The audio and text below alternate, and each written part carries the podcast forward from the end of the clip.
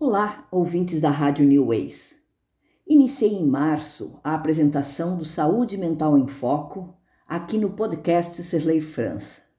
Agradeci e continuo agradecendo a oportunidade de poder comentar um tantinho a respeito de um assunto que para muitos ainda é tabu: a doença mental. Relembro que naquele primeiro comentário afirmei que informação e acolhimento são palavras-chave para a saúde mental. Contei minha experiência, participei ativamente da Abrata, associação que trabalha com amigos, familiares e portadores do transtorno do humor, que é a depressão e a bipolaridade. E foi a partir dessa experiência que me dediquei e especializei em atividades do terceiro setor, focado na área de saúde mental. Trabalho que desenvolvo há mais de 20 anos. Em 2015, eu fui convidada a integrar o primeiro grupo da Comunidade de Fala, projeto idealizado em parceria da ABRE, Associação de Amigos, Familiares e Portadores de Esquizofrenia, com o jornalista, educador e ativista americano Richard Weingart. Éramos dez pessoas com os mais diferentes diagnósticos de doença mental, sendo treinadas em um curso absolutamente intensivo de formação de palestrantes dentro de um escopo de sete etapas.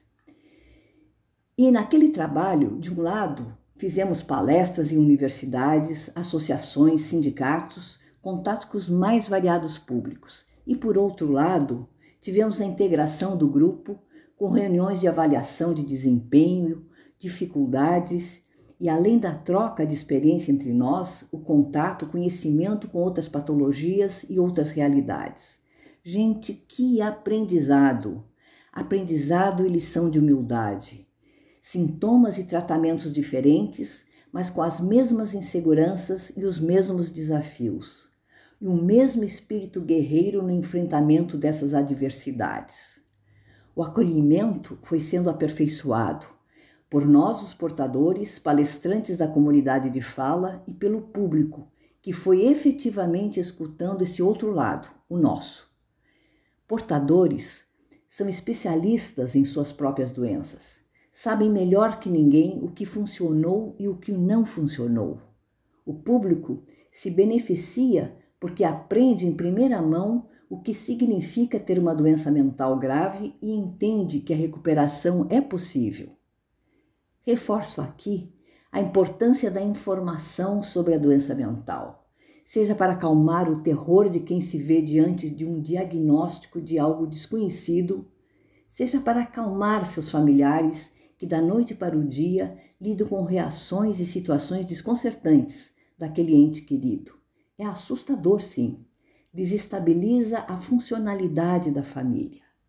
Somente a informação permite acalmar o coração e a alma, pois somente com a informação saberemos lidar com sintomas da doença mental que têm nuances próprias em cada pessoa, seja para buscar e aceitar tratamento, entender as reações dos medicamentos, seja para o enfrentamento de crises, comportamentos e relacionamento entre cuidadores, que são geralmente os familiares, e os portadores.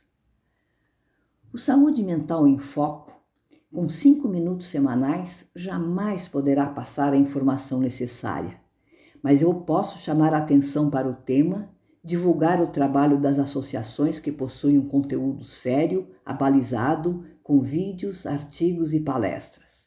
Mas o mais importante, posso dar voz aos portadores, aos que sentem angústia de um diagnóstico, o peso do estigma e acolhê-los, ao afirmar através do, dos depoimentos que nós somos sujeitos da nossa própria história.